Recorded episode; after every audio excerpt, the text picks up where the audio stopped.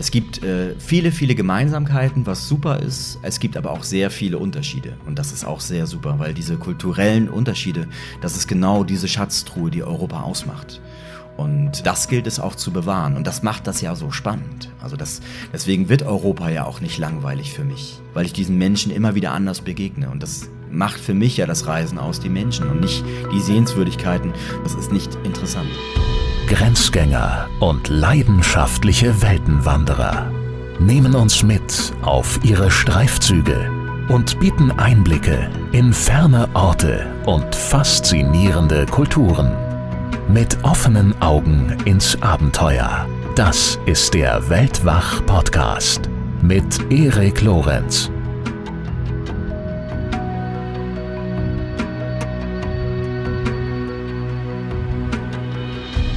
Herzlich willkommen zum zweiten Teil des Gesprächs mit Oliver Lück über seine Reisen durch und Begegnungen in Europa. Oliver Lück ist, ihr wisst es ja bereits, seit 20 Jahren jetzt schon mit seinem blauen VW Bulli in ganz Europa unterwegs, auf der Suche nach Menschen und ihren Geschichten. In Büchern wie Zeit als Ziel, da erzählt er von diesem Unterwegssein, von besonderen Orten und vor allem aber eben von besonderen Menschen. Über diese Themen unterhalten wir uns gleich weiter. Zunächst einmal möchte ich äh, aber noch rasch ein paar neue Mitglieder im Supporters Club begrüßen. Da wären äh, Birgit und Romeo zu nennen und Diana und Judith. Herzlich willkommen euch und äh, vielen Dank, vielen Dank für eure Unterstützung. Und ich habe gleich auch einen aktuellen Hinweis an euch und an alle anderen Mitglieder im Supporters Club. Für euch steht nämlich in Kürze ein besonderes virtuelles Event an.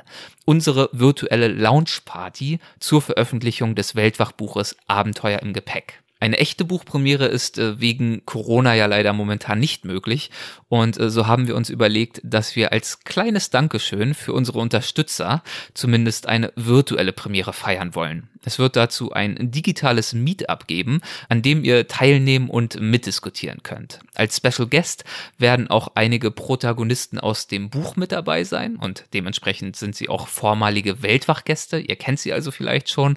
Nadine Punks, die über den Iran sprechen wird, und Stefan Meurisch, der sich vor einiger Zeit zu Fuß aus München nach Tibet begeben hat. Er hat dafür vier Jahre gebraucht. Das wird also eine entspannte Runde werden. Wir werden es uns gemütlich machen. Wir werden aus dem Buch lesen und äh, dann anschließend stehen Nadine, Stefan und ich euch natürlich auch für eure Fragen zur Verfügung.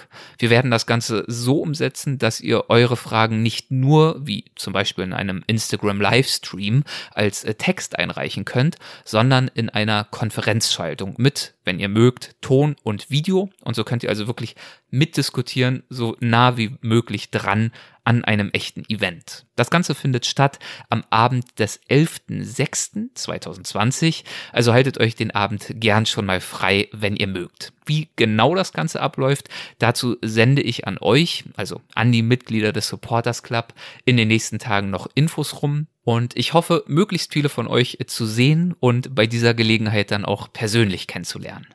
Und übrigens, äh, für Supporters Club Mitglieder ab dem zweiten Paket aufwärts gibt es auch eine halbwegs neue Plusfolge mit einer alten Bekannten, der Ameisenbärenforscherin und Tropenökologin Lydia Möcklinghoff.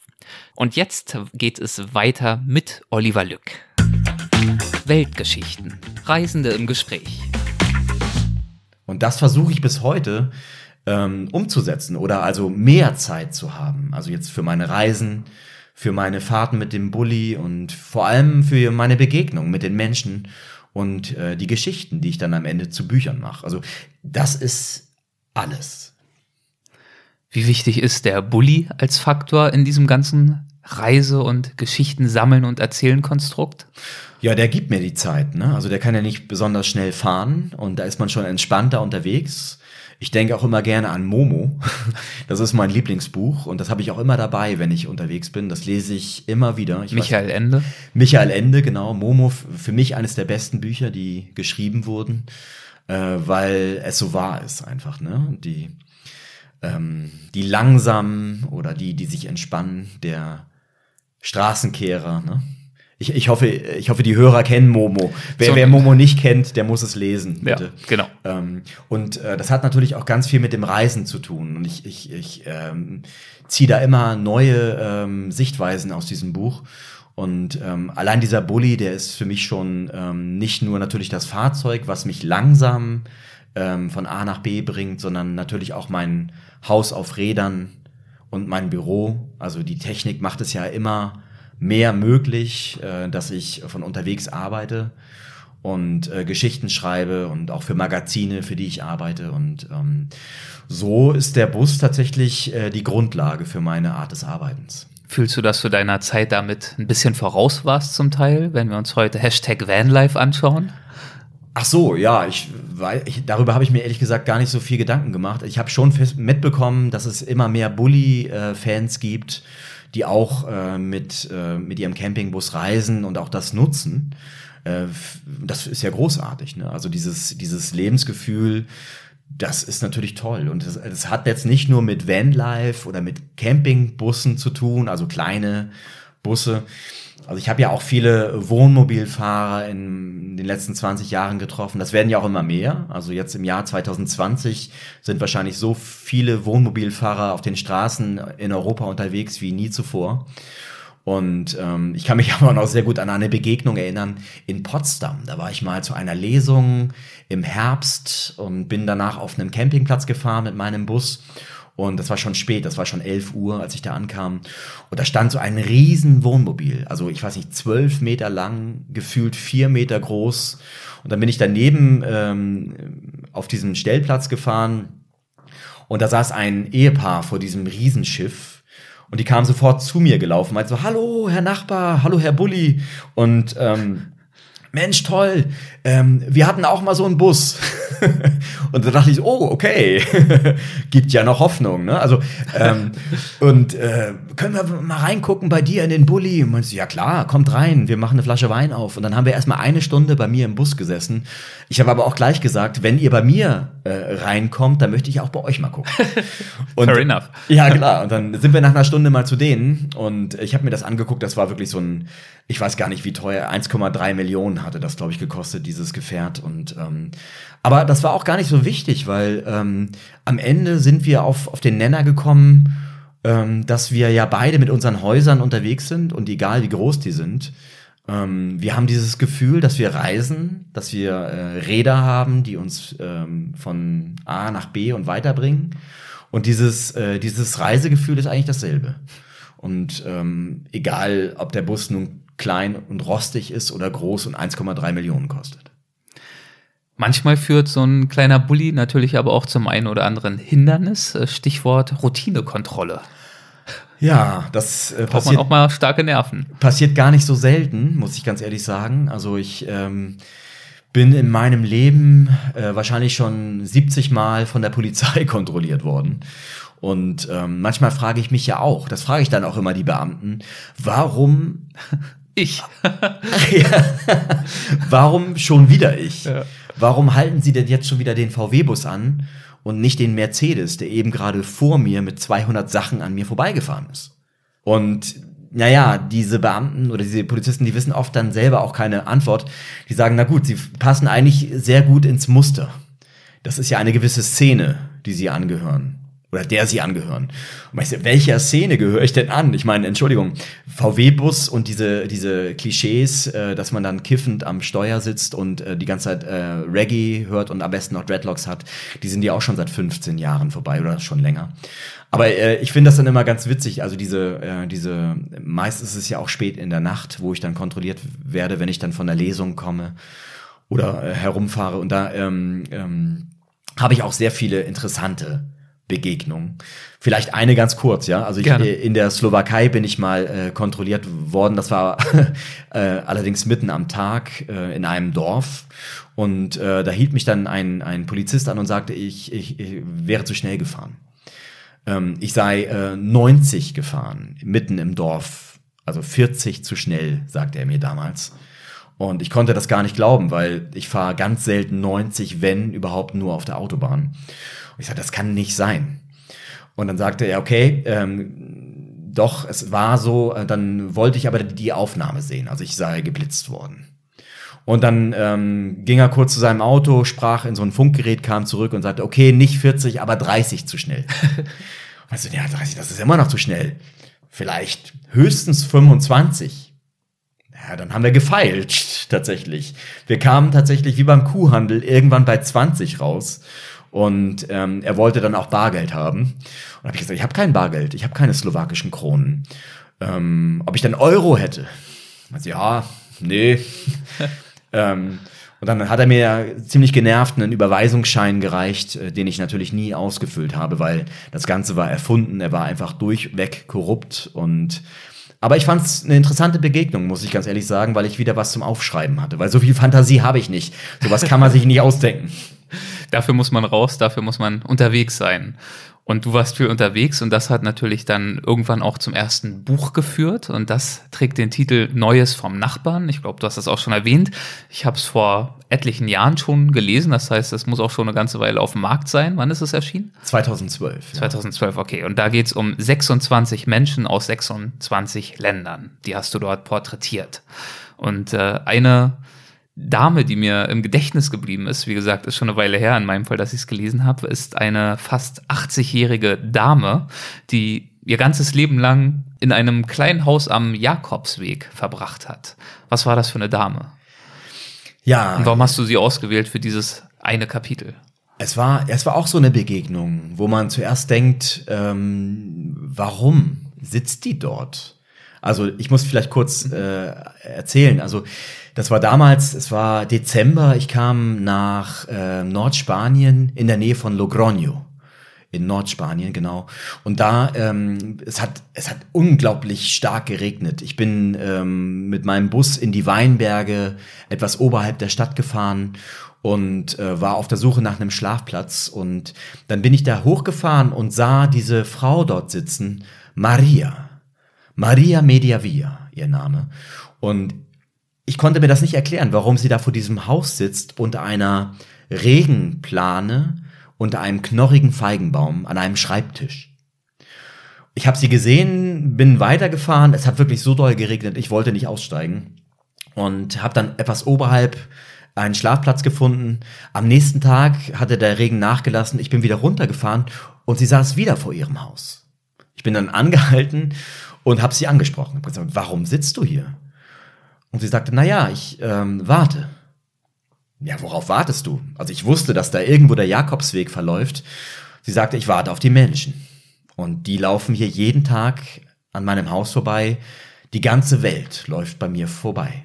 Menschen aus Argentinien, Deutschland, Japan, Korea und so weiter. Deutschland.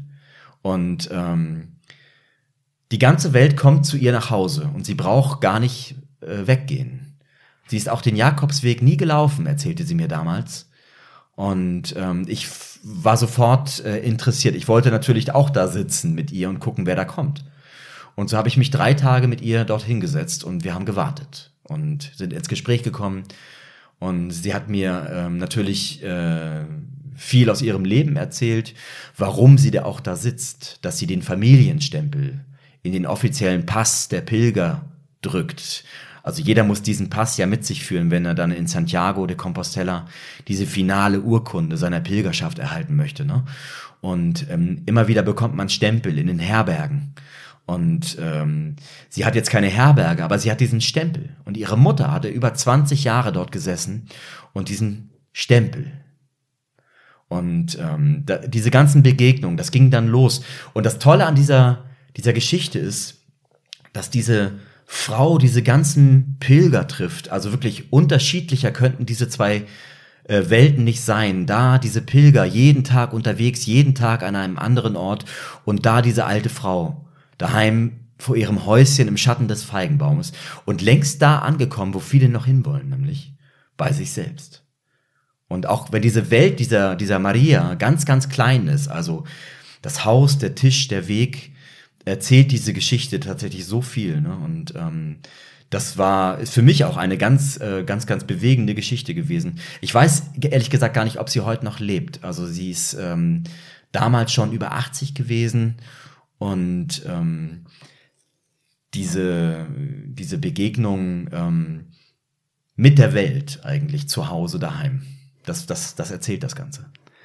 Ja, und solche Begegnungen gibt es gerade auch in diesem Buch zahlreich. Wir könnten jetzt noch etliche Beispiele bringen, aber ich möchte wirklich das Buch ans Herz legen. Es ist mir über viele Jahre hinweg in Erinnerung geblieben. Ich weiß noch, dass ich es damals auch etliche Male verschenkt habe, dass ich es zum Beispiel auch an einen äh, Mitautor eines meiner Bücher verschenkt habe, um ihm zu zeigen, guck mal, so schreibt man gute Reisegeschichten. Ach, vielen Dank. Und ähm, das liegt natürlich an der Auswahl der Geschichten, an diesem Blick, den du hast für Menschen und ihre Geschichte. Es liegt, finde ich, aber auch sehr stark an deiner ja, Erzählstimme, an diesem ich habe es vorhin als Klangteppich bezeichnet, ist vielleicht kein guter Begriff, aber es hat so eine, ja, eine Atmosphäre, eine dichte Atmosphäre, die du schaffst, die, glaube ich, jetzt auch nach unserem Gespräch äh, sagen zu können, vor allem auch daraus resultiert, dass du dir so viel Zeit nimmst und dass du eben nicht nach der Überschrift suchst oder nach dem knackigen Zitat, was man irgendwie gut ja, plakativ in so einer Seite irgendwo reinpressen äh, kann, sondern dass du beobachtest und so, so ein Sammler bist, ein Sammler aus Momenten und Gerüchen und Überlegungen und Erinnerungen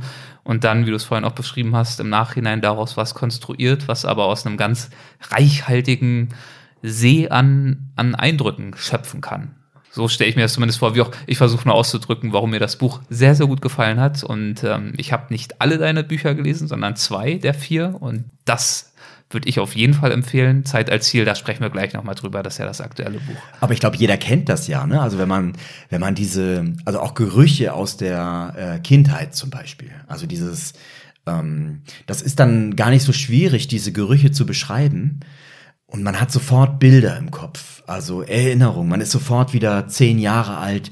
Man liegt im Freibad, hat diese, diesen Duft von Pommes in der Nase. Es äh, sind immer Sommerferien, es ist immer gutes Wetter. Und äh, bei mir ist es zum Beispiel dieser Geruch von frisch gezapftem Diesel. Es klingt ein bisschen absurd, ne? Man kann sich diese Duftbrücken in die Vergangenheit ja auch nicht aussuchen. Leider ist es bei mir Diesel, aber ähm, das macht auch diese erste Reise damals 1996 ganz stark aus, weil ich so frei war. Ich habe mich so frei gefühlt damals als noch als Student und als freiberuflicher Journalist und ich war da unterwegs und ich dachte mir hier, das ist ja großartig. Ich stehe in Nordspanien an einer äh, Tankstelle und tanke. Und das ist jetzt immer so. Ich brauche nur zum Tanken fahren und bin wieder in Nordspanien, die Sonne scheint und ich bin im Urlaub. Der Duft der Freiheit. Diesel. ja, wir haben es gerade schon gesagt, das aktuelle Buch Zeit als Ziel. Ein Ziel ist ja etwas, wo man hinstrebt. Damit die Frage, wo ist sie denn, die Zeit? Wie können wir sie finden? Wo können wir sie finden? Naja, Zeit, Zeit hat ja jeder erstmal. Ne? Also das brauche ich jetzt, glaube ich, auch nicht groß äh, erklären, so, aber Zeit ist das, was man aus ihr macht. Einfacher und schöner. Könnte zum Beispiel auch diese Geschichte von Maria, dieser Frau, die am Jakobsweg sitzt, nicht erzählt sein. Also das ist so, so endet diese Geschichte auch. Das habe ich auch in diesem Moment durch diese Begegnung gelernt. Zeit ist das, was man aus ihr macht. Und ähm, das war äh, oder wurde auch das Ende dieser, dieser erzählten Geschichte, weil ich habe auf ihre Uhr am Handgelenk geguckt und die war seit Stunden stehen geblieben. Und äh, also jeder kann selbst entscheiden, was Zeit ist, so, ne? Klar, gefühlt, ähm, auch ich bin nicht immer frei von, von ähm, Druck oder von ähm, Zeitstress oder wie auch immer, ne? Aber da kommt auch wieder Momo ins Spiel, ne? Also das sind die grauen Herren von der Zeitbank, die einem weismachen wollen, dass man die Zeit sparen muss. Wofür eigentlich, ne? Dafür, dass man dann irgendwann stirbt und am Ende glaubt, keine Zeit mehr gehabt zu haben. Und also äh, ja, das kann ja jeder dann selbst für sich äh, entscheiden. Inwiefern ist das aktuelle Buch anders als die bisherigen Bücher? Was können Leserinnen, Leser von diesem Buch erwarten? Naja, sonst habe ich ja Bücher gemacht. Also meine ersten drei Bücher sind ja äh, Erzählbücher, also Lesebücher, wo ich Lebensgeschichten von Menschen erzähle und äh, wo es auch einige wenige Bilder gibt. Ähm, irgendwann habe ich dann gemerkt, so ich habe aber so viele Bilder. Ich bin ja auch Fotograf und ich habe irgendwie 40.000 oder mehr Bilder in meinem Archiv, die gar keiner kennt. Und das fand ich irgendwie so schade, weil es zu jedem Bild ja auch eine kurze Geschichte zu erzählen gibt oder manchmal auch eine längere Geschichte. Und ähm, so habe ich dann jetzt äh, auch mal endlich ein Bildband machen wollen und habe dann aus 20 Jahren Europareisen meine ähm, Lieblingsgeschichten oder meine Lieblingsbilder ausgesucht. Das war nicht so einfach, weil 250 sind es ja dann geworden ähm, mit den Kurzgeschichten auch. Und ähm, die, allein die Auswahl war nicht so einfach, aber ähm, ich wollte äh, einfach diese Bilder auch mal zeigen, ne? weil ich, ich auch immer wieder gefragt wurde, oder wenn ich meine Lesungen mache, ähm, dann zeige ich ja immer auch viele Bilder dazu. Das ist ja quasi auch so ein Konzept. Ich lasse auch die Leute sprechen. Also ich, ich äh, aus den aus den Gesprächen, die ich auf Band habe, spiele ich immer äh, zwei Minuten ein oder eine Minute, dass die Leute auch diese Stimme mal im Ohr haben, dass sie ein, eine Idee davon bekommen, wie hört sich der oder die eigentlich an. Also dass das ganze Bild dieses Menschen irgendwie rund wird. Ne? Und ähm, das äh, das wollte ich auch einfach mal zeigen jetzt in diesem in diesem Bildband und ähm, ja. Es ist sozusagen eine Zusammenfassung deiner Reisen über 20 Jahre hinweg. Es ist ein Stück weit fast schon autobiografisch dadurch auch, weil es eben deinen Werdegang ja ein Stück weit zeigt, die vielen Themen, mit denen du dich beschäftigt hast. Ich finde, dazu passt eben auch der Titel wunderbar, Zeit als Ziel. Passt ja auch zu dir als, als Person sehr, sehr gut. Und du zeigst darin eben, dass ja das bunte Europa, das weite Europa, das laute und wilde und kultige Europa. Das sind die Überschriften, die Titel der verschiedenen Abschnitte darin. Wir begegnen darin zum Beispiel Menschen wie Arne Nordström, dem mundfaulen Seebären aus Schweden, haben wir vorhin drüber gesprochen. Ja, also ein großes Potpourri an Geschichten und Eindrücken und Erinnerungen. Ja, das hatte ich ja auch erst äh, mit den Jahren dann quasi so für mich verstanden, ja. so dass wirklich die Zeit mein Ziel ist. Also das hat man nicht irgendwie so gleich von Anfang an, ne? Aber ähm, das, äh, das, ich hoffe, dass es jetzt in diesem Buch auch irgendwie zu sehen ist, ne? Weil wirklich auch zu sehen ist, weil es ja ein Bildband geworden ist. Ja. Aber natürlich auch zu lesen. Ein Textbildband, ja. Ein Textbildband, ja. genau. Und ähm, diese, dieses Europa, dieses äh, bunte, das ähm, ja, das ist mir äh, auch ein Anliegen gewesen, denke ich auch. Ne? Also gerne auch als, als Gegenentwurf äh, zu manchen Strömungen, die man jetzt in Europa so äh, mitbekommen muss, leider. Und ähm, ich habe ähm, gar nicht so oft die Begegnung, also jetzt mit ähm, so politischen Ansätzen oder so, dass ich mich mit Leuten über die Politik unterhalte. So, ne? Zum einen, weil ich äh, gar nicht so, äh, ich bin jetzt nicht kein Politik uninteressierter Mensch, gar nicht so, ne? Im Gegenteil. Aber oft sind diese Menschen, die ich da treffe, ja wirklich sehr einfach und die müssen erstmal ihr Leben auf die Reihe kriegen, bevor sie sich vielleicht auch für Politik oder andere Dinge interessieren können. Das können wir uns hier in Deutschland oft gar nicht vorstellen, dass man erstmal quasi seinen Gemüsegarten bestellen muss bevor man Zeit hat für andere Dinge. Und mir geht es ja auch nicht anders. Ne? Also ich bin, bin unterwegs und muss erstmal gucken, ähm, wie kriege ich jetzt eigentlich meinen, mein, mein Arbeitsleben als Journalist und Fotograf ähm, auf die Reihe, wie kann ich da eigentlich erstmal überleben? So, ne? Also das muss man auch mal klar sagen. So, ne? Und ähm, ich mache ja viele Lesungen, vielleicht so 100, 120 Abende im Jahr, was ja auch schon viel ist. Und reise da auch äh, viel durch Deutschland, Österreich, die Schweiz und bekomme da auch ganz, ganz viel mit, ganz viele Strömungen und ganz viele äh, Facetten. Ne? Und aber auch ganz viel Buntheit, das will ich auch mal sagen. So, ne? Und ähm, wer möchte, dass sein Leben schwarz-weiß ist oder einfach, und wer möchte, dass sein Leben ohne Perspektivwechsel ähm, verläuft, also quasi auf dem Fensterbrett und man guckt die ganze Zeit aus seinem eigenen Fenster und sieht da nicht viel mehr als jeden Tag das Gleiche und sich dann irgendwann überlegt, äh, Mensch, also diese Leute, die hier rumlaufen, diese Fremden, die sind für mich sehr, sehr komisch und vor denen muss ich jetzt Angst haben. Äh, diese Leute haben echt leider überhaupt keine Ahnung, Warum? Ne? Also warum entstehen diese Ängste, frage ich mich. Ne? Also man muss diesen Perspektivwechsel haben, um überhaupt erstmal so ein, so ein Gefühl dafür zu bekommen, was Europa überhaupt bedeutet. Und das, äh, das stößt mir echt auf. Also ganz, ganz ehrlich, das stößt mir auf, dass das ähm, nicht, dass Leute nicht weggehen. Ne? Also das vielleicht manchmal können sie das ja auch gar nicht, weil sie gar nicht die Möglichkeiten dafür haben. So ne, aber dass es Leute gibt, die, äh, die diese Leute quasi ähm, an die Hand nehmen wollen und irgendwie in so eine Richtung, in so eine Anti-Stimmung hineinführen. Das, das ist ganz, ganz übel. Und ähm, da habe ich ja auch tatsächlich äh, sehr, sehr spannende Gespräche geführt. Nicht nur in Ostdeutschland, sondern tatsächlich überall in Deutschland für mein Buch Bundland auch. Ne? Und ähm, ich, ich will das jetzt gar nicht so sehr vertiefen, so, aber ähm, ich merke einfach so, jeder kann Europa für sich gestalten, wie er möchte. Und Europa ist äh, nicht in erster Linie diese Politik, sondern Europa sind die Menschen. Und ich habe ähm, zu, ich weiß nicht wie viel Prozent, sehr, sehr äh, positive Erfahrungen einfach. Wenn Menschen auf Menschen treffen, dann sind natürlich trotzdem oft Vorurteile im Spiel, Klischees im Spiel. Und so ist es auch mit Josef oder im Umfeld von Josef gewesen. Das ist eine wunderbare Geschichte, die ich vielleicht als letztes unwahrscheinlich gern noch hören würde. Josef tritt auf im erwähnten Buch Bundland. Ja, genau. Und das ist genau so eine Begegnung. Ähm, da ähm, bin ich ja, ähm, ich bin zehn Jahre durch Deutschland gereist und habe immer wieder Menschen besucht. Und im Jahr 2014 kam ich das erste Mal nach Würzburg. Und damals allerdings mit dem Zug. Da hatte ich am Abend eine Lesung dort im Rathaus und man hatte mir gesagt, dass Würzburg eine sehr, sehr schöne, schöne Stadt ist und dass ich unbedingt einige Stunden ähm, nicht umgucken sollte. Und das wollte ich eigentlich auch, das war mein Plan gewesen damals. Ich bin allerdings vom Bahnhof dann gleich in die erste Weinstube gelaufen und habe an diesem Tag nicht mehr so viel von der Stadt gesehen, ganz ehrlich. Es war auch eine super Lesung am Abend. Äh, soweit ich mich erinnern kann. Ausgelassen. Sehr ausgelassen, so. ja. Weil ich auch eine Geschichte zu erzählen hatte. Gleich zu Beginn dieser Lesung habe ich eine Geschichte erzählt von einem Mann, den ich an diesem Nachmittag kennengelernt hatte. Nämlich Josef. In der Weinstube. In dieser Weinstube. Und diese, diese Geschichte, die hat ähm, oder erzählt ganz viel über Europa, wie man mit Vorurteilen unterwegs ist, was ich gerade auch schon mal versucht hatte, so zu, zu beschreiben. Ähm, wobei Vorurteile nicht immer schlecht sind. Ne?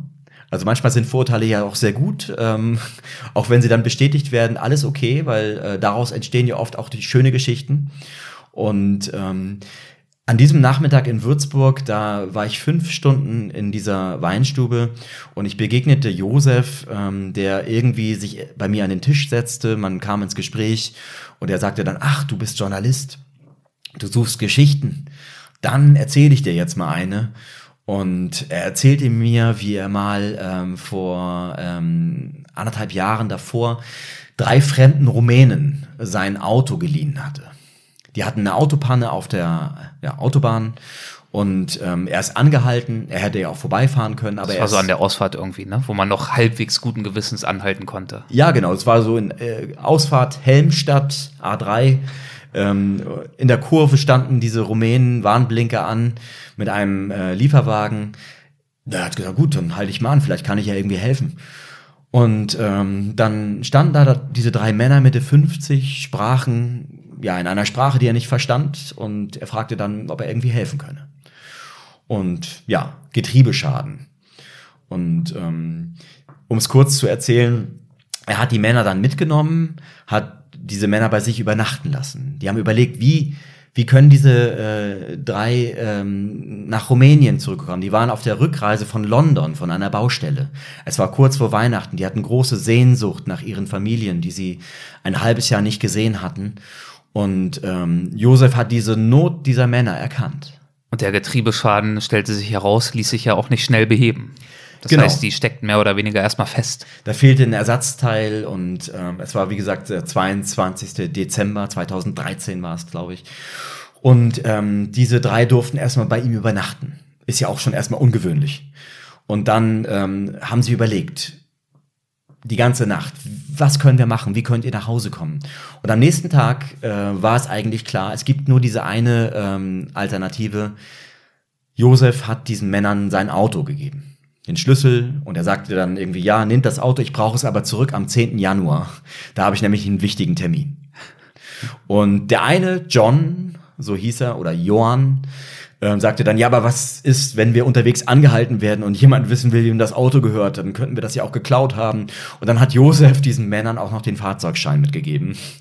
Und ähm, ja, in den Tagen danach äh, haben sich natürlich die Freunde von Josef an den Kopf gefasst und gesagt so, sag mal, bist du bescheuert? Das sind doch Rumänen. Du siehst dein Auto nie wieder, das ist weg. Ich glaube, er hat sich auch selbst ein bisschen an den Kopf gefasst, in dem Moment, als sie dann eigentlich tatsächlich den Hof verlassen haben.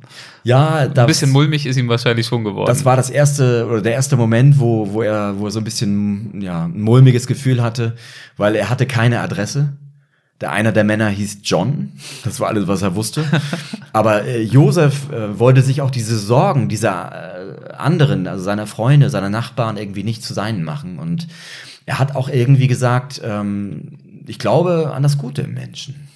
Und diese, diese Männer waren ja auch nicht unhöflich, die waren sehr sympathisch und er hat gesagt, ich bin da gar nicht so kopfgesteuert oder sicherheitsorientiert, ich bin da eher menschenorientiert. Und ähm, so war es dann so, dass er ähm, am 10. Januar ähm, gerade auf der Leiter in seinem Garten stand und äh, die Äste eines Apfelbaumes geschnitten hatte und dann hat er den Motor seines Renault gehört und John hat auch schon gewinkt oder gewunken, ich weiß gar nicht, wie man es richtig sagt. Ähm, und ähm, er, Josef sagte, Mensch, da war ich doch überrascht. Ich hatte erst am Nachmittag mit ihnen gerechnet. und die hatten Geschenke dabei, waren durch die Waschstraße gefahren, weißt du, und ähm, eine Flasche hochprozentigen hatten sie mitgebracht, ähm, Wurst gefühlt, ein halbes Schwein, den ganzen Kofferraum voll.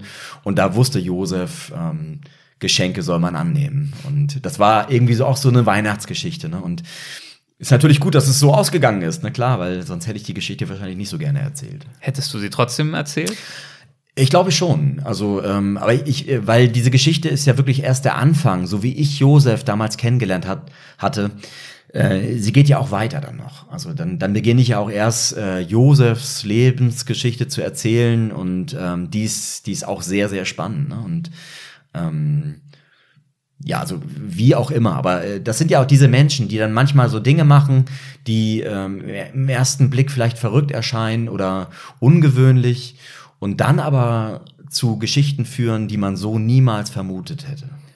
Als die Rumänen zurückkamen, da lehnte er gerade mit seiner Leiter am Apfelbaum, hast du erwähnt.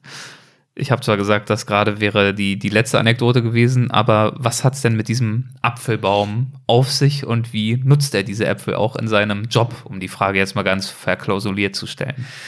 Naja, Josef, ähm, der war jahrzehntelang Lehrer ne? und ähm, der hat mir eine schöne Geschichte erzählt, dass er eigentlich über Jahre, immer kurz vor Weihnachten, in der Adventszeit in die vierte Klasse kam. Es war noch erste Stunde es war äh, noch dunkel draußen und die Kinder haben sich dann auf den Boden gesetzt in einen Kreis, haben eine Kerze in die Mitte gestellt und das Ganze war sehr feierlich. Und Josef hatte einen großen Apfel dabei von seinem eigenen Apfelbaum, eine alte Sorte, einen Winterrambur heißt diese Sorte. Die werden im November, Dezember geerntet. Also wirklich so ein großer Apfel, die kann man in zwei Hände nehmen, diese Äpfel.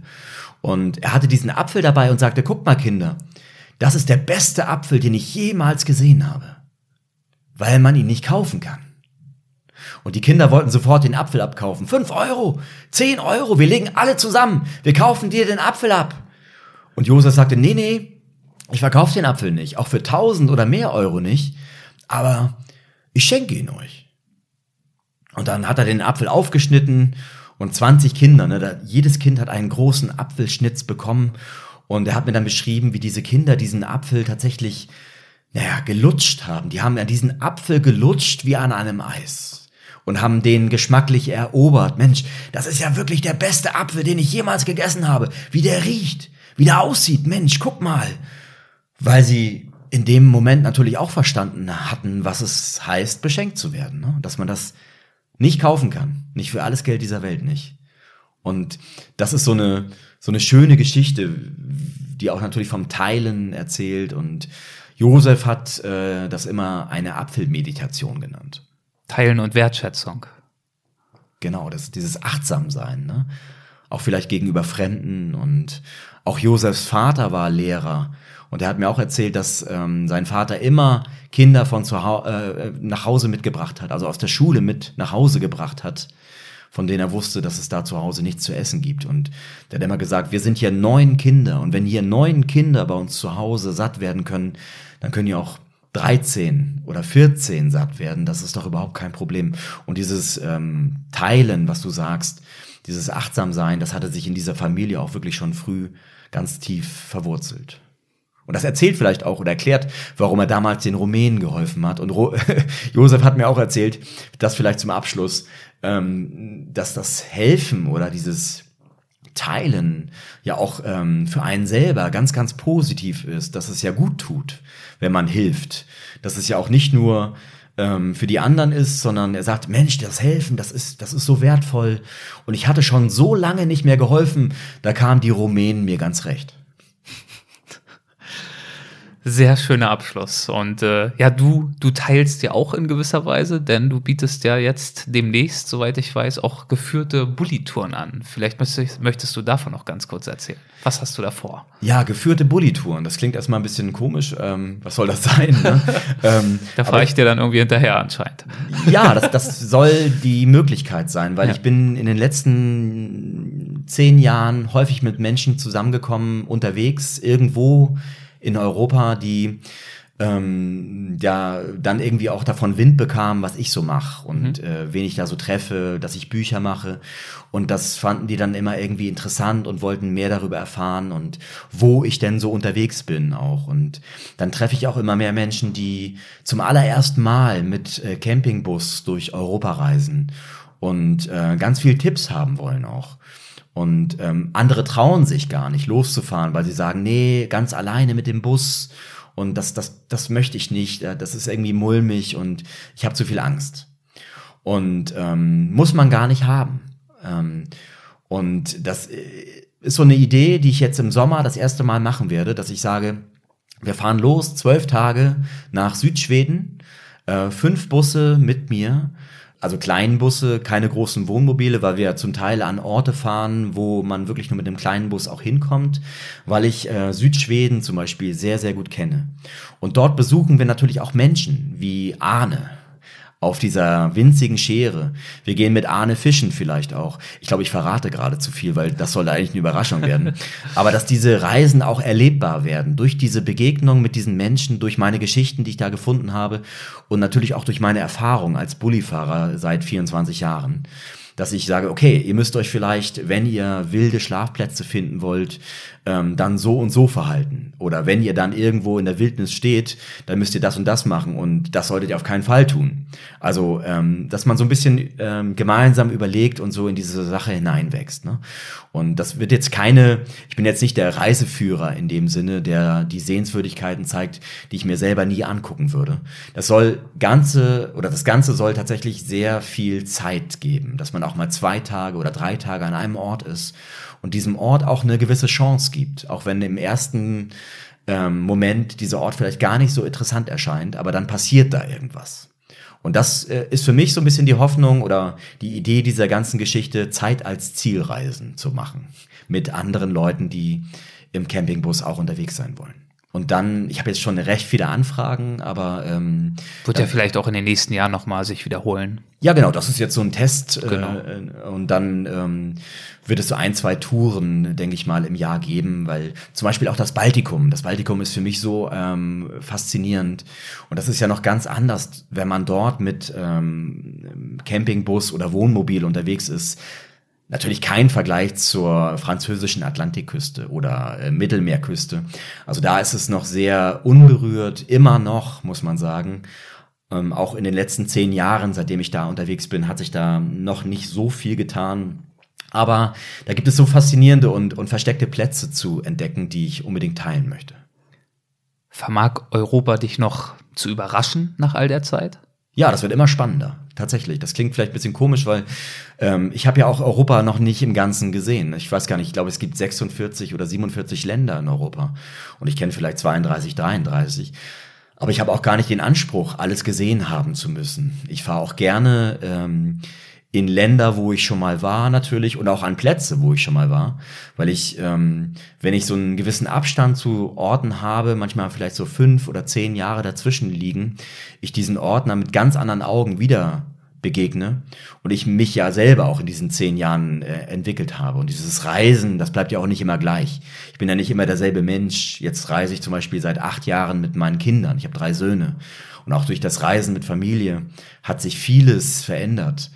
Und ähm, ganz wichtig ist aber vor allem für mich, dass ich da ähm, eine, eine Heimat. Also wenn ich, wenn ich nicht diese wunderbare Heimat dazwischen den Meeren in Schleswig-Holstein hätte, könnte ich niemals wegfahren.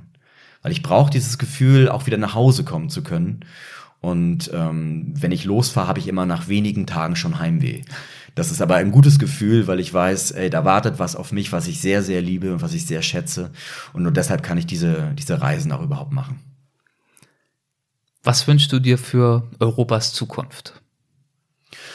Naja, dass äh, jeder erstmal bei sich selbst guckt, äh, was das überhaupt bedeutet und nicht erstmal gleich das große Ganze sieht, diese vielen Länder, die da versuchen, miteinander klarzukommen. Die Bürokratie. Ja, das schon gar nicht. Ne? Also, wie gesagt, also Europa ist für mich ja gar nicht im ersten Moment ähm, dieses, dieser Flickenteppich, sondern die Menschen. Und ähm, das Tolle ist ja, dass man seit Anfang der 90er über Grenzen fahren kann und das gar nicht mehr merkt.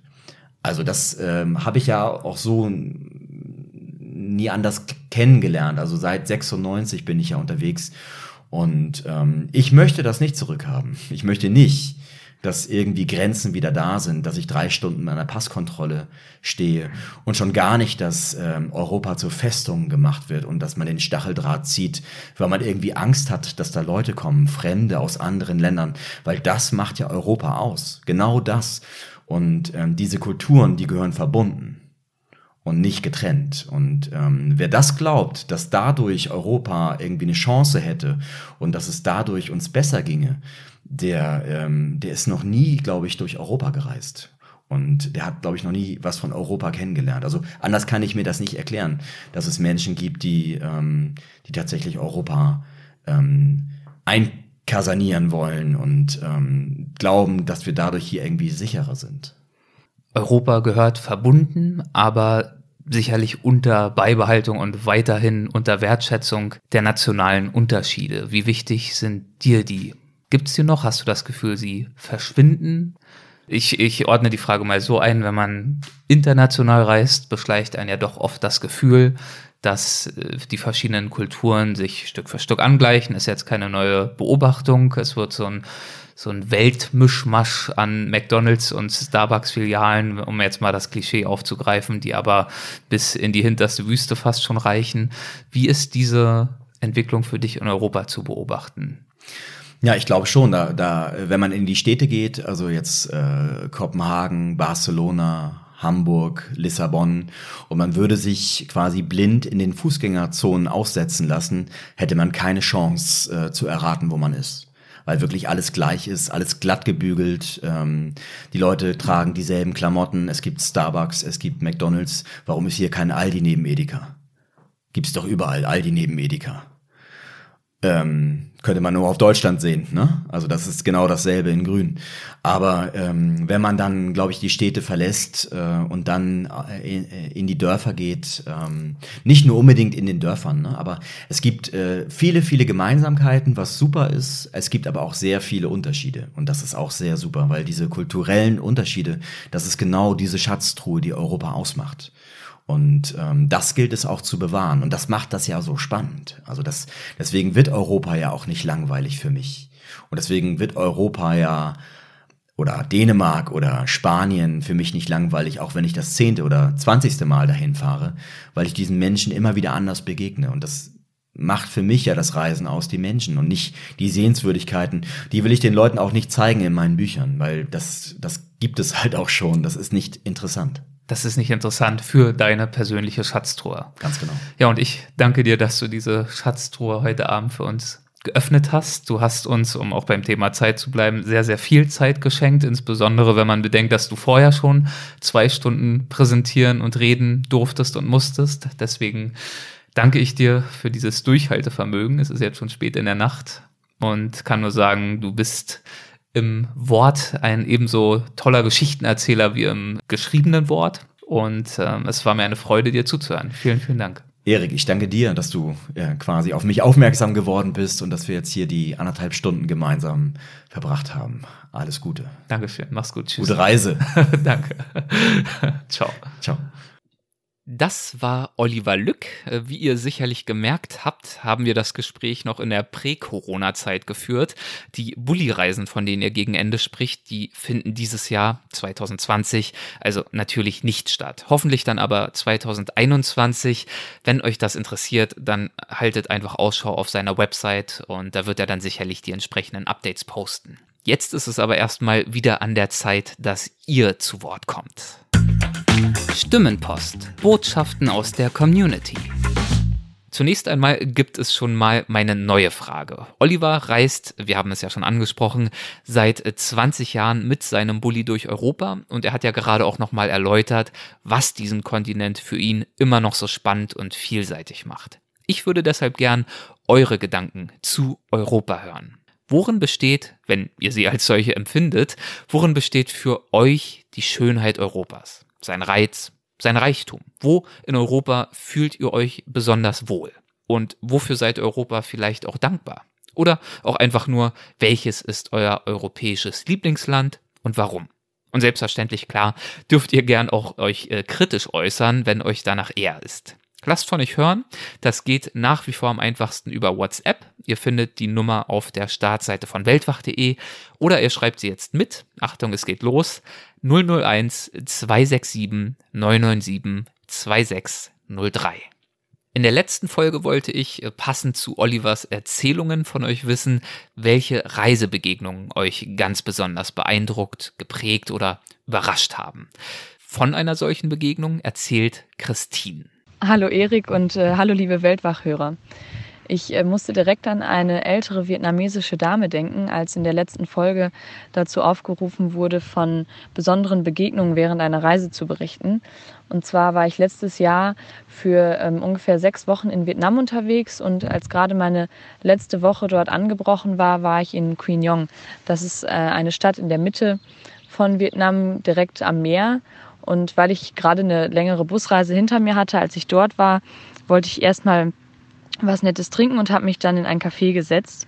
Und äh, mir fiel direkt auf, dass hinter der Theke da hauptsächlich Menschen mit Behinderung gearbeitet haben, was für mich schon was Besonderes war, weil ich die vorher in Vietnam eigentlich gar nicht gesehen habe. Und äh, deshalb habe ich dann mal nachgefragt und bin dann in ein ganz nettes Gespräch mit der ähm, der Name ist nach wie vor sehr schwer für mich auszusprechen, ähm, Miss Nguyen Na, ungefähr so. Ähm, mit ihr bin ich ins Gespräch gekommen. Sie ist die Leiterin von diesem Center, was sich hinter dem Café verbirgt und hat mir dann äh, von der Geschichte erzählt und ich bin dann auch eine ganze Woche da geblieben, weil ähm, mich diese, diese ganze Geschichte und das, das Vorhaben von der Frau so beeindruckt haben. Und zwar, ähm, als sie noch jünger war, da hatte ihre Schwester, ihre jüngere Schwester einen Unfall und ähm, war durch den Unfall gehandicapt und deshalb musste diese Frau dann mit ihr äh, drei Jahre lang durch verschiedene Krankenhäuser in Vietnam fahren, um ähm, nach der richtigen, also für die richtige Behandlung und damit sie irgendwann besser geht. Und dabei ist ihr aufgefallen, dass es in Vietnam ganz viele Menschen mit Behinderung gibt und ähm, sie hatte direkt den Drang zu helfen und ähm, sich was zu überlegen, weil eben die staatliche Unterstützung für Menschen mit Behinderung in Vietnam einfach nicht, nicht groß ist und nicht wirklich da ist. Und ähm, obwohl ihre Eltern total dagegen waren und sie eigentlich nicht erlaubt haben, hat sie dann vor 26 Jahren oder mittlerweile sind es dann 27 äh, dieses Center gegründet und äh, hat seitdem da unglaublich vielen Menschen, ich glaube, sie hat von über 1600 gesprochen, ähm, verholfen, selbstständig zu werden. Und zwar ähm, ja einfach, indem sie ganz einfache ähm, oder auch teilweise kompliziertere Sachen beigebracht hat. Zum Beispiel können ähm, die Schüler dort nähen lernen oder sticken, manche lernen Musikinstrumente und ähm, andere lernen Massagen. Es gab zum Beispiel ein paar blinde Mädchen, die ähm, da dort massieren gelernt haben. Ich habe auch selber so eine Massage mitgemacht und es war unglaublich zu sehen, wie diese kleinen Mädchen mit ihren kleinen Händen so unglaublich talentiert und ähm, ja und äh, also ganz toll diese Massagen gemacht haben. Und das haben sie alles eben da gelernt mit dem Ziel, irgendwann selbst für sich sorgen zu können, wenn zum Beispiel die Eltern nicht mehr da sind und der Staat dann eben auch nicht wirklich hilft. Und äh, das war also war unglaublich zu sehen. Die Woche, in der ich da war, sollte ich eigentlich bleiben, um mit den Schülern ein bisschen Englisch zu lernen, damit sie auch im Café mit ähm, Touristen reden können. Und äh, wie man sich vorstellen kann, habe ich natürlich viel, viel mehr von, ähm, von den Schülern dort gelernt. Und es war eine ganz, ganz intensive Zeit und äh, so toll zu sehen, wie das alles funktioniert, weil auf der einen Seite hat ähm, Miss Nguyen Na diese Schüler aufgenommen, hat ihnen dadurch ein Zuhause gegeben und auch irgendwie einen Sinn, weil sie eine Aufgabe hatten und sich ähm, ja, an was arbeiten konnten, um sich selbst auch eine Existenz aufzubauen. Manche von äh, ihren ehemaligen Schülern haben sogar eigene Nähereien oder eigene Cafés aufgemacht, nachdem sie bei ihr gelernt haben. Und auf der anderen Seite ähm, auch zu sehen, wie viel diese Frau da reingesteckt hat, weil seit sie das Center gegründet hat, gab es keinen anderen Lebensinhalt. Also sie hat weder ähm, einen Mann noch Kinder, also keine Familie, hat macht auch sonst nicht viel. Sie wohnt mit den Schülern zusammen und ähm, ist auch den ganzen Tag im Center. Und wenn sie da nicht ist, dann kümmert sie sich darum, irgendwie Geld aufzutreiben, um neue Projekte umzusetzen. Das neueste Projekt war ein Hostel zu gründen, damit ähm, auch das ein Punkt wird, den ihre Schüler lernen können. Und ja, also als ich da war, war sie schon 60 Jahre alt, was natürlich nicht uralt ist, aber zu sehen, was sie in der Zeit schon bewirkt hat, war unglaublich. Und äh, wenn sie dann erzählt hat, was sie noch für unglaublich große Pläne für die Zeit, ähm, für die Zukunft hat, also ja, es hat mich echt ähm, manchmal sprachlos gemacht und war unglaublich berührend zu sehen, dass, ähm, dass sie einfach ihr ganzes Leben nur für, nur für ihre Schüler und für Menschen mit Behinderungen in ihrem Umkreis ja, ich würde also nicht sagen aufgibt, weil es ihr ja auch unglaublich viel gebracht hat, aber es ist ähm, sicherlich schon eine ganz besondere Geschichte und ähm, ja, da gehört sehr viel Selbstbewusstsein und ähm, Mut zu, in einem Land wie Vietnam sowas umzusetzen und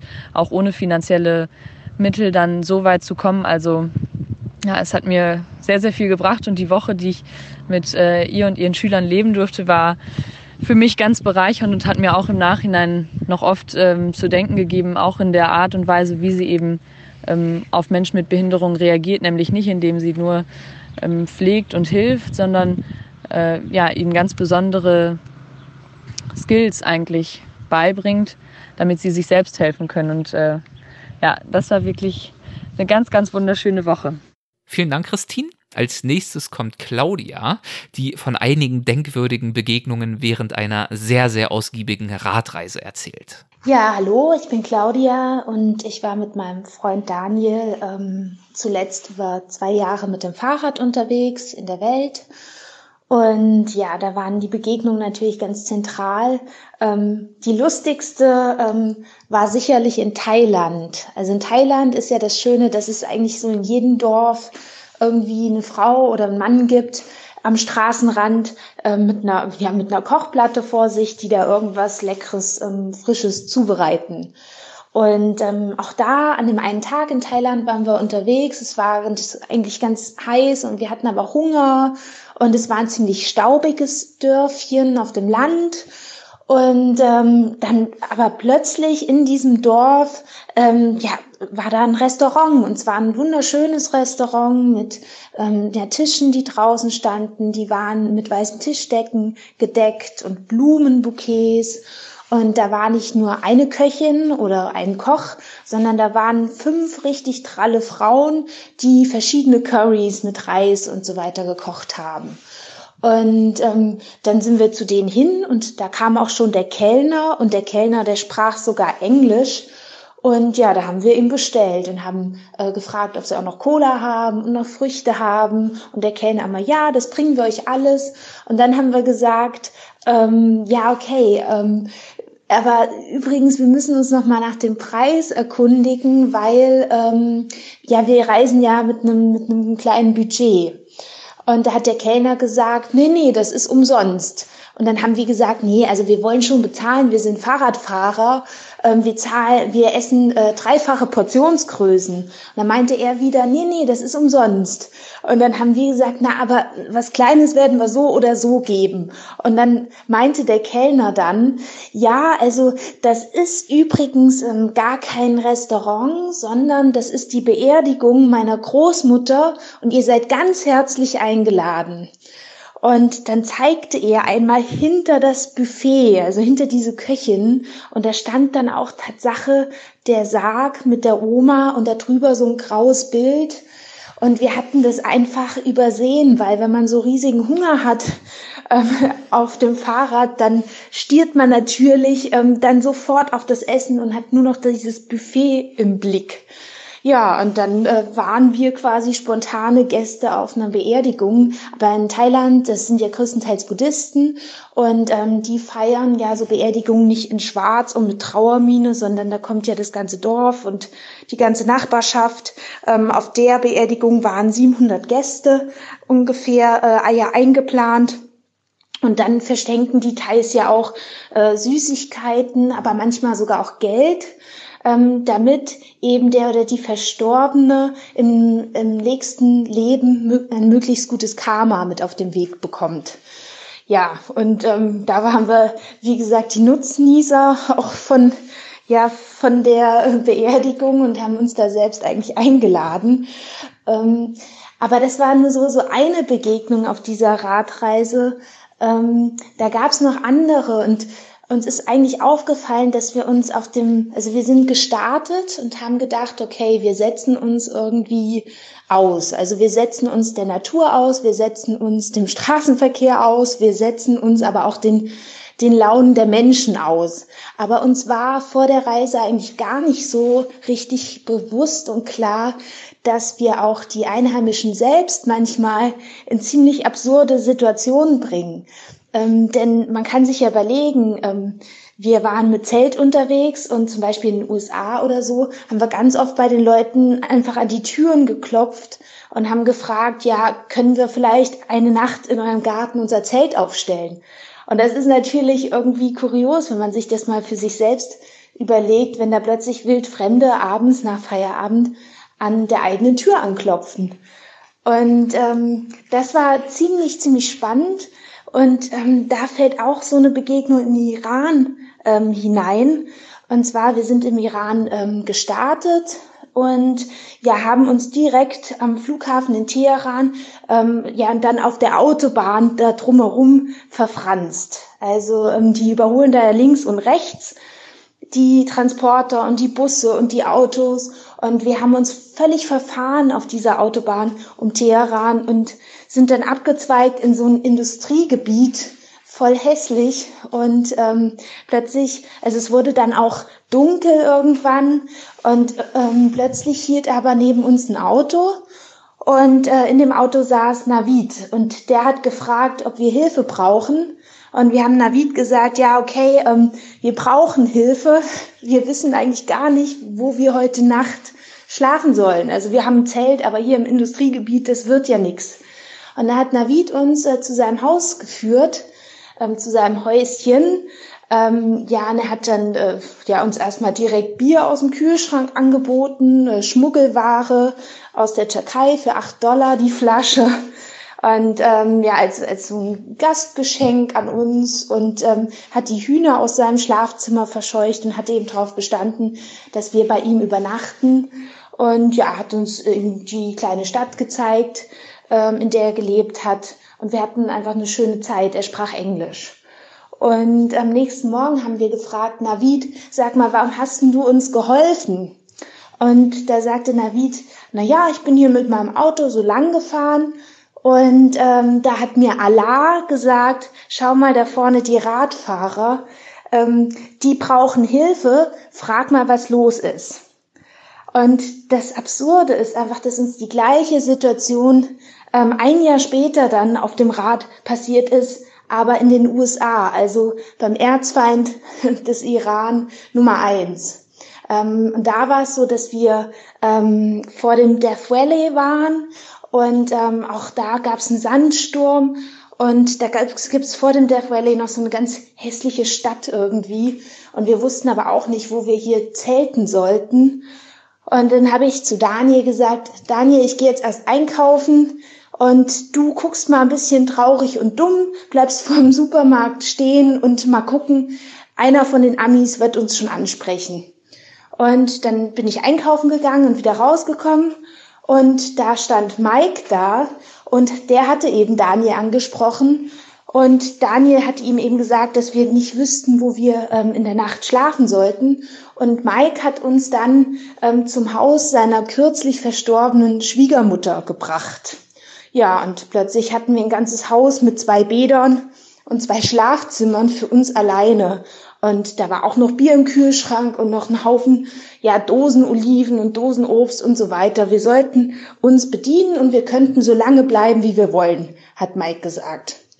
Und dann meinte er dann am nächsten Tag, als wir uns dann verabschiedet, verabschiedet hatten, oder verabschiedeten, meinte Mike dann so, ähm, ja, ich bin eigentlich gar nicht der Typ, der ähm, so fremden Leuten hilft. Und dann haben wir gefragt, na Mike, aber warum hast du uns denn geholfen? Und da hat Mike gesagt, na ja, ich bin hier so einkaufen gewesen und dann hat äh, Jesus zu mir gesagt, guck mal da vorne, die Radfahrer, die brauchen Hilfe, frag mal, was los ist.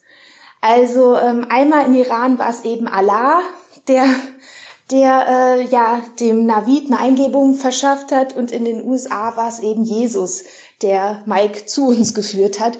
Ähm, ja, uns ist es wurscht, wir haben von beiden profitiert, aber das zeigt einfach so unglaubliche Parallelen auch zwischen den Ländern und ja auch selbst zwischen diesen Erzfeinden Iran und USA und es zeigt auch, wie ähnlich sich doch eigentlich die Menschen sind. Und weil diese, diese Geschichten und diese Begegnungen so unglaublich faszinierend waren, sei es diese spontane Einladung zur Beerdigung oder eben die Geschichte mit Navid und Mike, ähm, da haben wir ein Buch geschrieben und ähm, wo es quasi nur um diese, das sind ganz kurze Geschichten, wo es nur um diese Begegnungen geht äh, mit den Menschen der Radreise.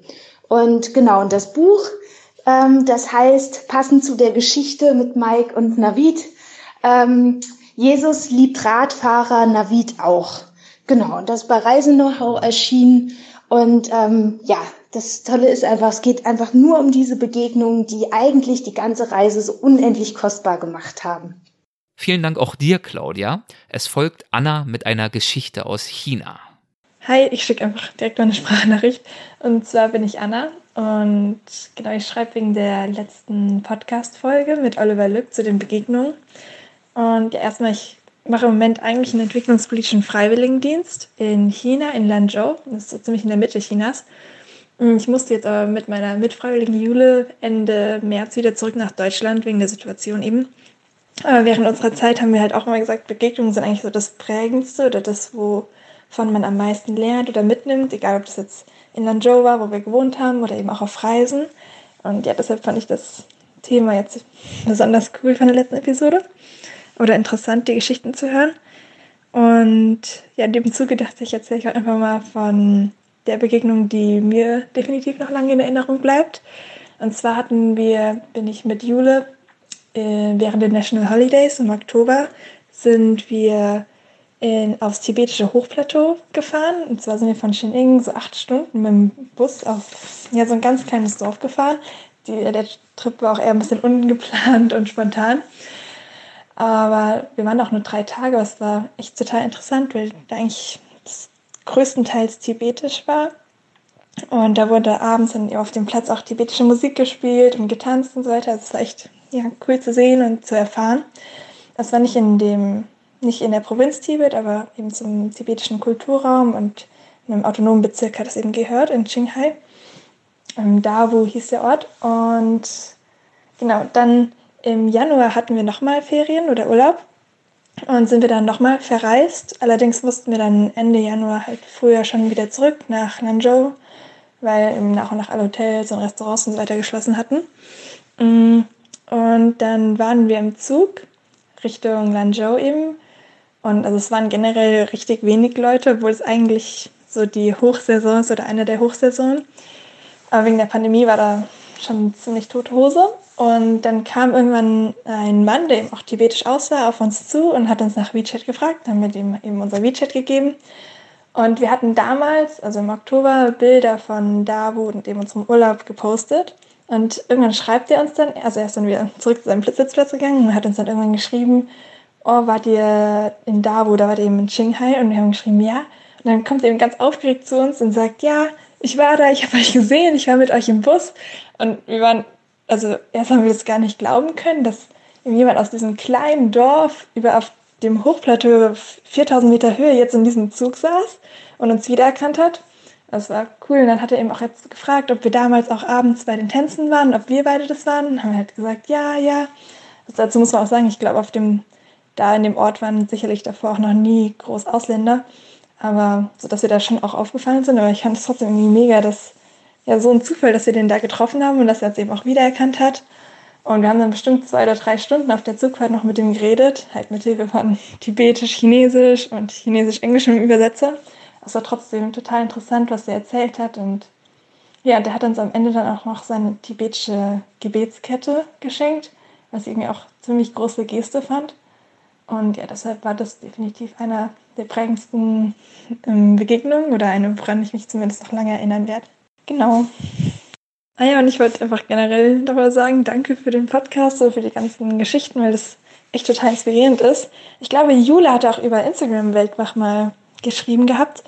Und die hatte mich tatsächlich auch überhaupt erst an den Podcast rangeführt oder mir das gezeigt. Wir saßen halt auf dem Büro oder wenn wir auf Reisen waren, irgendwie äh, im Bett einmal, kann ich mich noch erinnern, es war so kalt, weil, also da waren wir in so einer Art Hostel aber es war eigentlich letztendlich hat man mehr oder weniger draußen geschlafen. Es war so kalt. Ich dachte wirklich, ich wache nicht mehr auf, wenn ich hier einschlafe.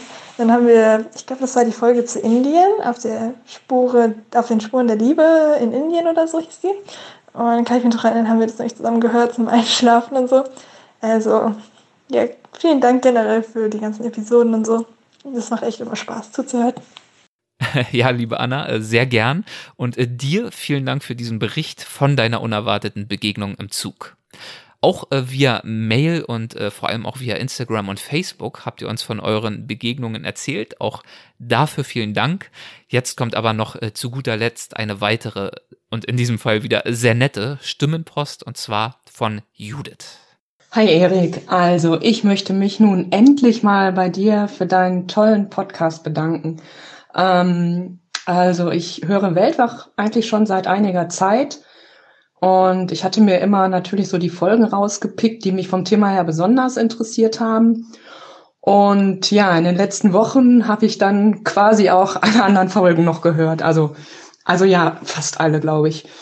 Und ganz ehrlich, also dein Podcast hat mich hier durch diesen Lockdown gebracht. Und ähm, ja, in so einer Zeit, in der sich das Leben halt auf einen ganz kleinen Radius beschränkt. Äh, das ist für mich ein Zustand, den ich echt nur schwer ertrage. Hat er mir echt die Tore zur Welt geöffnet und äh, diesmal auch tatsächlich dann zu Ländern, die ich also bis dahin noch gar nicht so richtig auf dem Schirm hatte und bei denen ich manchmal auch echt erstmal gucken musste, wo die eigentlich genau sind.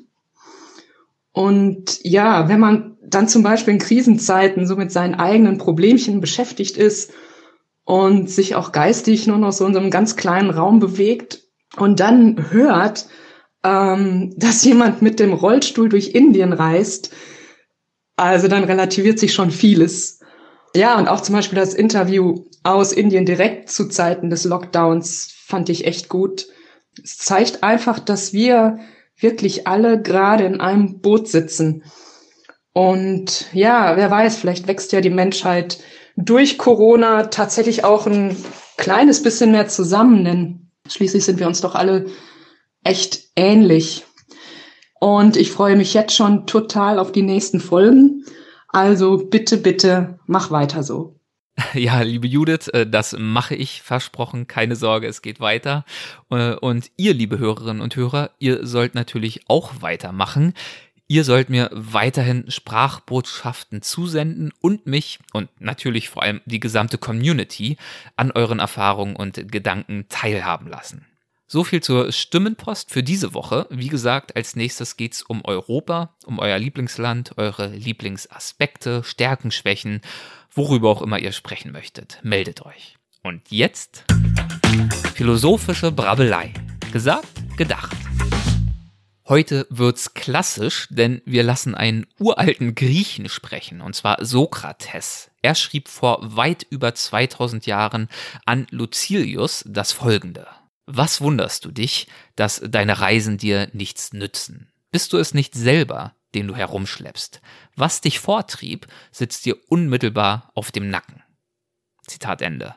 Das zeigt ganz offensichtlich, Natürlich verändert eine Reise nichts und niemanden über Nacht. Nicht unsere Mitmenschen und äh, schon gar nicht uns selbst. Wir nehmen uns mit, wohin auch immer wir gehen. Mit allen Stärken, mit allen Schwächen, äh, mit allen seltsamen und äh, liebenswürdigen Eigenheiten. Also die Hoffnung, sich unterwegs völlig neu zu erfinden oder sich völlig neu zu begegnen und als gänzlich anderer oder andere zurückzukehren, die wird sich realistischerweise vermutlich eher nicht, beziehungsweise eher selten erfüllen. Aber klar, eine Reise kann Anregungen geben, für einen Perspektivwechsel, für das Abstreifen der anstrengendsten Wunderlichkeiten, für intensives Nachspüren. Und das alles kann natürlich dann wiederum einen Impuls geben dafür, vielleicht anzufangen, sich vielleicht zu verändern, zu verbessern und so weiter und so fort. Aber das ist und bleibt Arbeit und wird uns auch durchs Reisen nicht abgenommen. Dazu kam mir auch nochmal Christine Türmer in den Sinn, die Fernwanderin, die bei ihrem allerersten Auftritt bei Weltwach von ihren äh, Trail-Wanderungen erzählt hat und von den damit einhergehenden äh, Anstrengungen. Zitat, Leute, wenn ihr euch unterwegs suchen müsst, dann habt ihr euch schon verloren. Das ist so brutal teilweise auf diesen Trails, dass wenn du noch mit irgendwelchen inneren Problemen zu kämpfen hast, das wird einfach zu viel, dann schmeißt du das Handtuch. Zitat Ende. Ja, ich schmeiße jetzt auch das Handtuch. Das war's für dieses Mal. Vielen Dank allen, die es bis hierher bis zum Ende geschafft haben. Und danke auch Sigrid und Aska für die großzügige Unterstützung via PayPal. Das weiß ich sehr zu schätzen. Wenn ihr noch mehr hören, noch mehr lesen, noch mehr wissen möchtet, dann empfehle ich euch einen neuen spannenden Beitrag in unserem Magazin auf weltwach.de und zwar ein Interview mit Anne Steinbach und Clemens Sehi über Pakistan. Die beiden haben das Land ausgiebig bereist als Backpacker und haben darüber ein lesenswertes Buch geschrieben und stehen uns jetzt, wie gesagt, auf weltwach.de in einem schriftlichen Interview Rede und Antwort über Pakistan, über ihre Reise. Beste Grüße, besten Dank und bis zum nächsten Mal, euer Erik.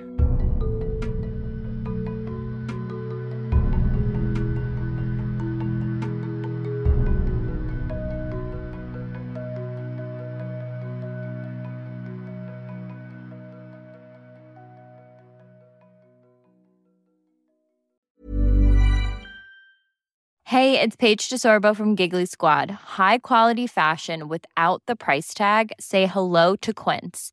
I'm snagging high-end essentials like cozy cashmere sweaters, sleek leather jackets, fine jewelry, and so much more. With Quince being 50 to 80% less than similar brands. And they partner with factories that prioritize safe, ethical, and responsible manufacturing. I love that. Luxury quality within reach. Go to quince.com slash style to get free shipping and 365 day returns on your next order. Quince.com slash style. Hey, it's Paige DeSorbo from Giggly Squad. High quality fashion without the price tag. Say hello to Quince. I'm snagging high-end essentials like cozy cashmere sweaters, sleek leather jackets, fine jewelry, and so much more. With Quince being 50 to 80% less than similar brands and they partner with factories that prioritize safe ethical and responsible manufacturing. I love that. Luxury quality within reach. Go to quince.com slash style to get free shipping and 365 day returns on your next order. quince.com slash style